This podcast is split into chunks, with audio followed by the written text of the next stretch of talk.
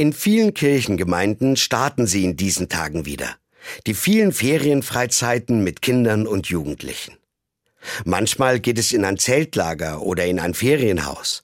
Es gibt sie ganz in der Nähe oder auch weit weg im Ausland. Auch ich bin damit dabei.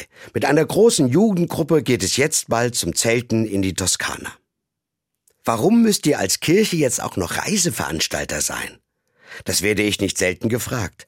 Habt ihr gerade jetzt nichts Wichtigeres zu tun? Aber ich finde, gerade diese Ferienfreizeiten der Kirchengemeinden sind mit das Beste, was Kirche tun kann. Das beginnt für mich schon bei denen, die da mitfahren können.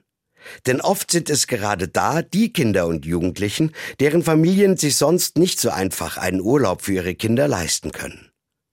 Und während der Fahrten selbst spielt es meistens überhaupt keine Rolle, wer arm oder reich ist.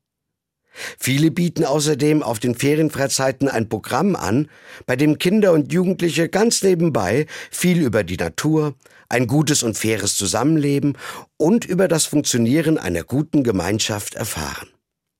Dazu ist eine große Portion Spaß und Erholung immer mit dabei.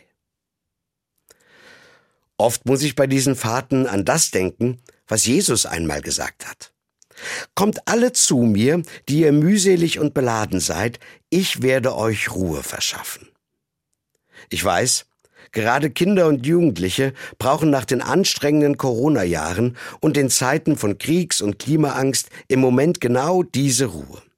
Das heißt, ein kleines Stück Pause vom Alltag, am besten weit weg von allen Problemen und Sorgen und das am besten mitten in einer guten Gemeinschaft.